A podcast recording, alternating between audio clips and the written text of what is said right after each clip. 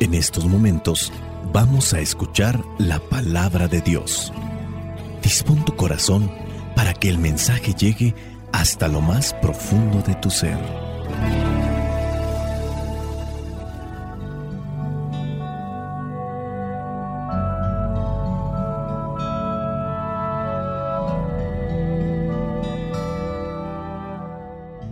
El Evangelio que la iglesia nos presenta para el día de hoy corresponde a Marcos capítulo 2 versículos del 1 al 12. Dice así, algunos días después Jesús volvió a entrar en Cafarnaún. En cuanto se supo que estaban en casa, se juntó tanta gente que ni siquiera cabían frente a la puerta, y él les anunciaba el mensaje.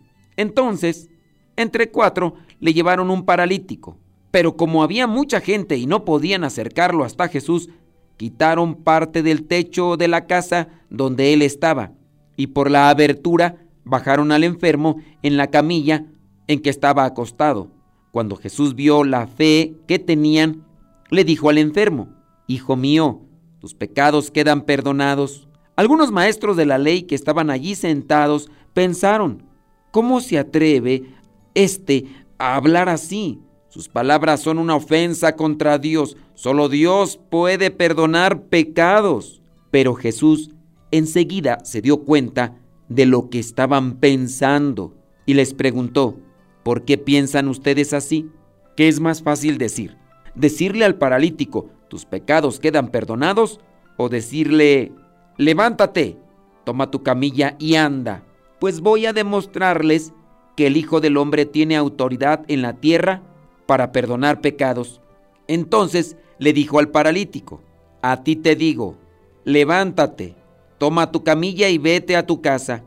El enfermo se levantó en el acto y tomando su camilla, salió de allí a la vista de todos.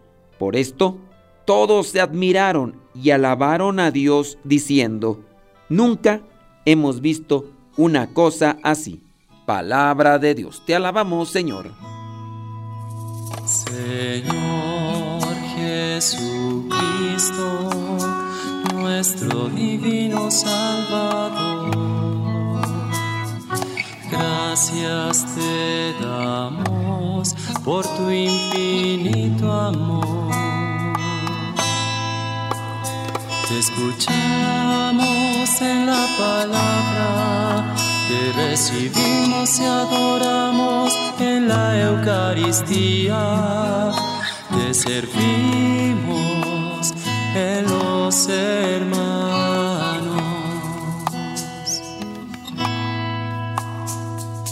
Que seamos misioneros como lo quieres tú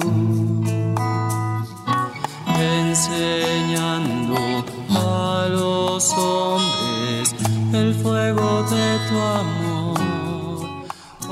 El Evangelio que la iglesia nos presenta el día de hoy cuenta la historia de un hombre paralítico que es llevado a su presencia para que sea sanado por él. A pesar de la multitud que se había reunido en aquella casa donde Jesús estaba, sus amigos, sus amigos lograron llevarlo hasta él. Eso es importante. Los verdaderos amigos te ayudan, los verdaderos amigos te llevan a Dios, los verdaderos amigos buscan tu bien. Eso, tenerlo presente, ¿ok?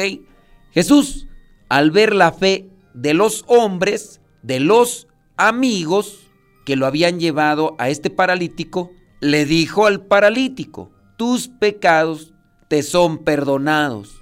En esta historia podemos ver la fe y la determinación de los amigos de este paralítico.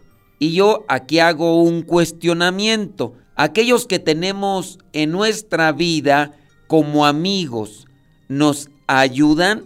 ¿Nos llevan a Dios? Aquellos que podemos considerar como amigos, están buscando nuestro bien o son aquellas personas que a su vez incluso nos han llevado a un vicio, nos han llevado lejos de Dios.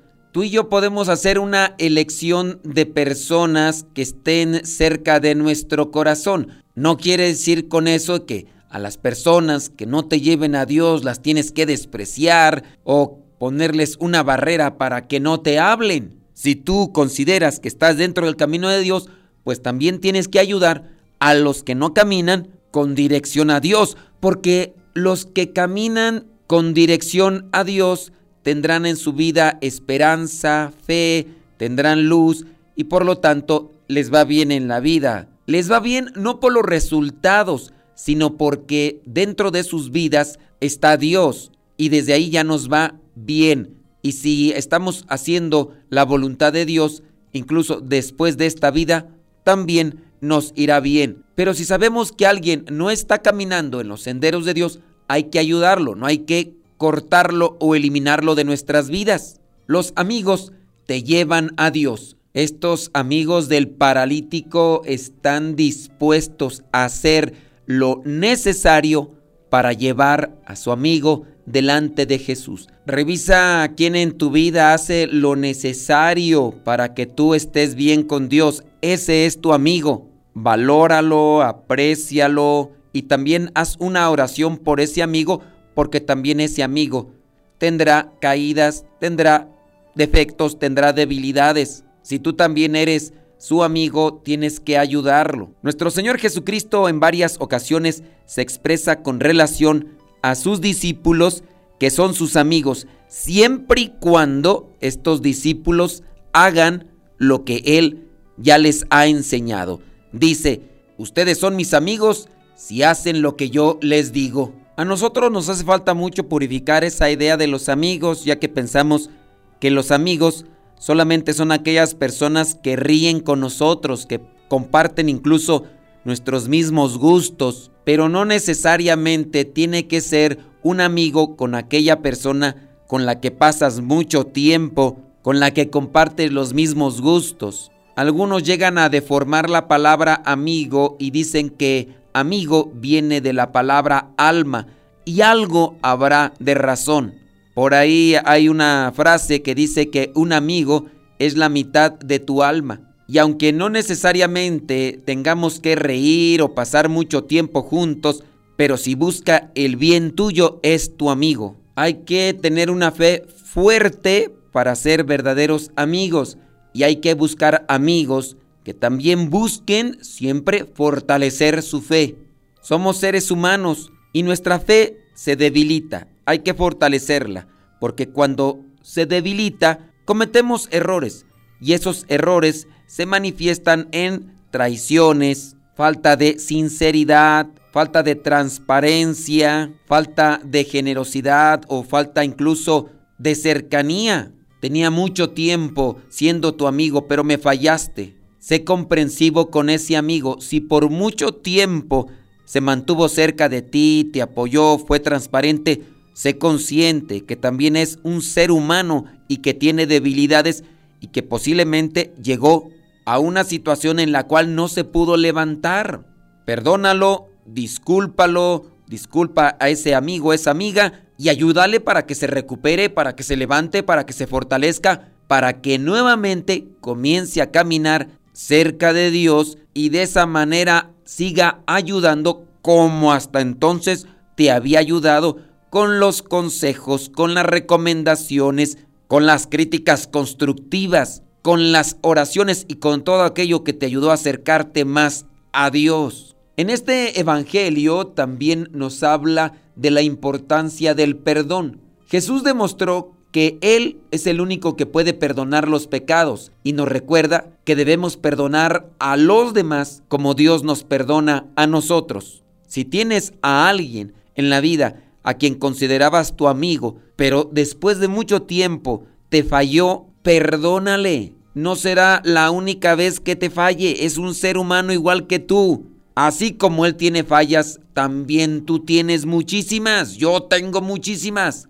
Pero estamos en el camino de Dios y hay que levantarnos y hay que perdonarnos. Mencionamos pues algunas pautas de este Evangelio para trabajar en nuestra vida. Aquí, tener fe y determinación. Los amigos del paralítico demostraron una gran fe al creer que Jesús podía sanarlo y estuvieron dispuestos a hacer lo necesario para llevar a su amigo paralítico, aquel que no podía caminar, ante la presencia de Jesús. Debemos seguir su ejemplo y fortalecer cada día nuestra fe en Dios y estar dispuestos a hacer lo que sea necesario para conseguir el bien de nuestros amigos. Otra cosa es que nuestros amigos se cierren o que no quieran ayuda, pero nosotros hay que hacer lo que sea necesario hasta donde nuestro amigo nos lo permita.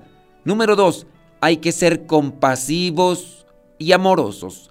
Jesús demostró una gran compasión y amor al sanar a este paralítico y perdonarle sus pecados. Hay que nosotros tomar ese ejemplo, ser compasivos y amorosos, tratar a los demás con compasión y con amor, principalmente a los que no están cerca de Dios y que por no estar cerca de Dios no hacen ni dicen cosas buenas y que a su vez tendrán también muchas equivocaciones. Número 3. Perdonar a los demás.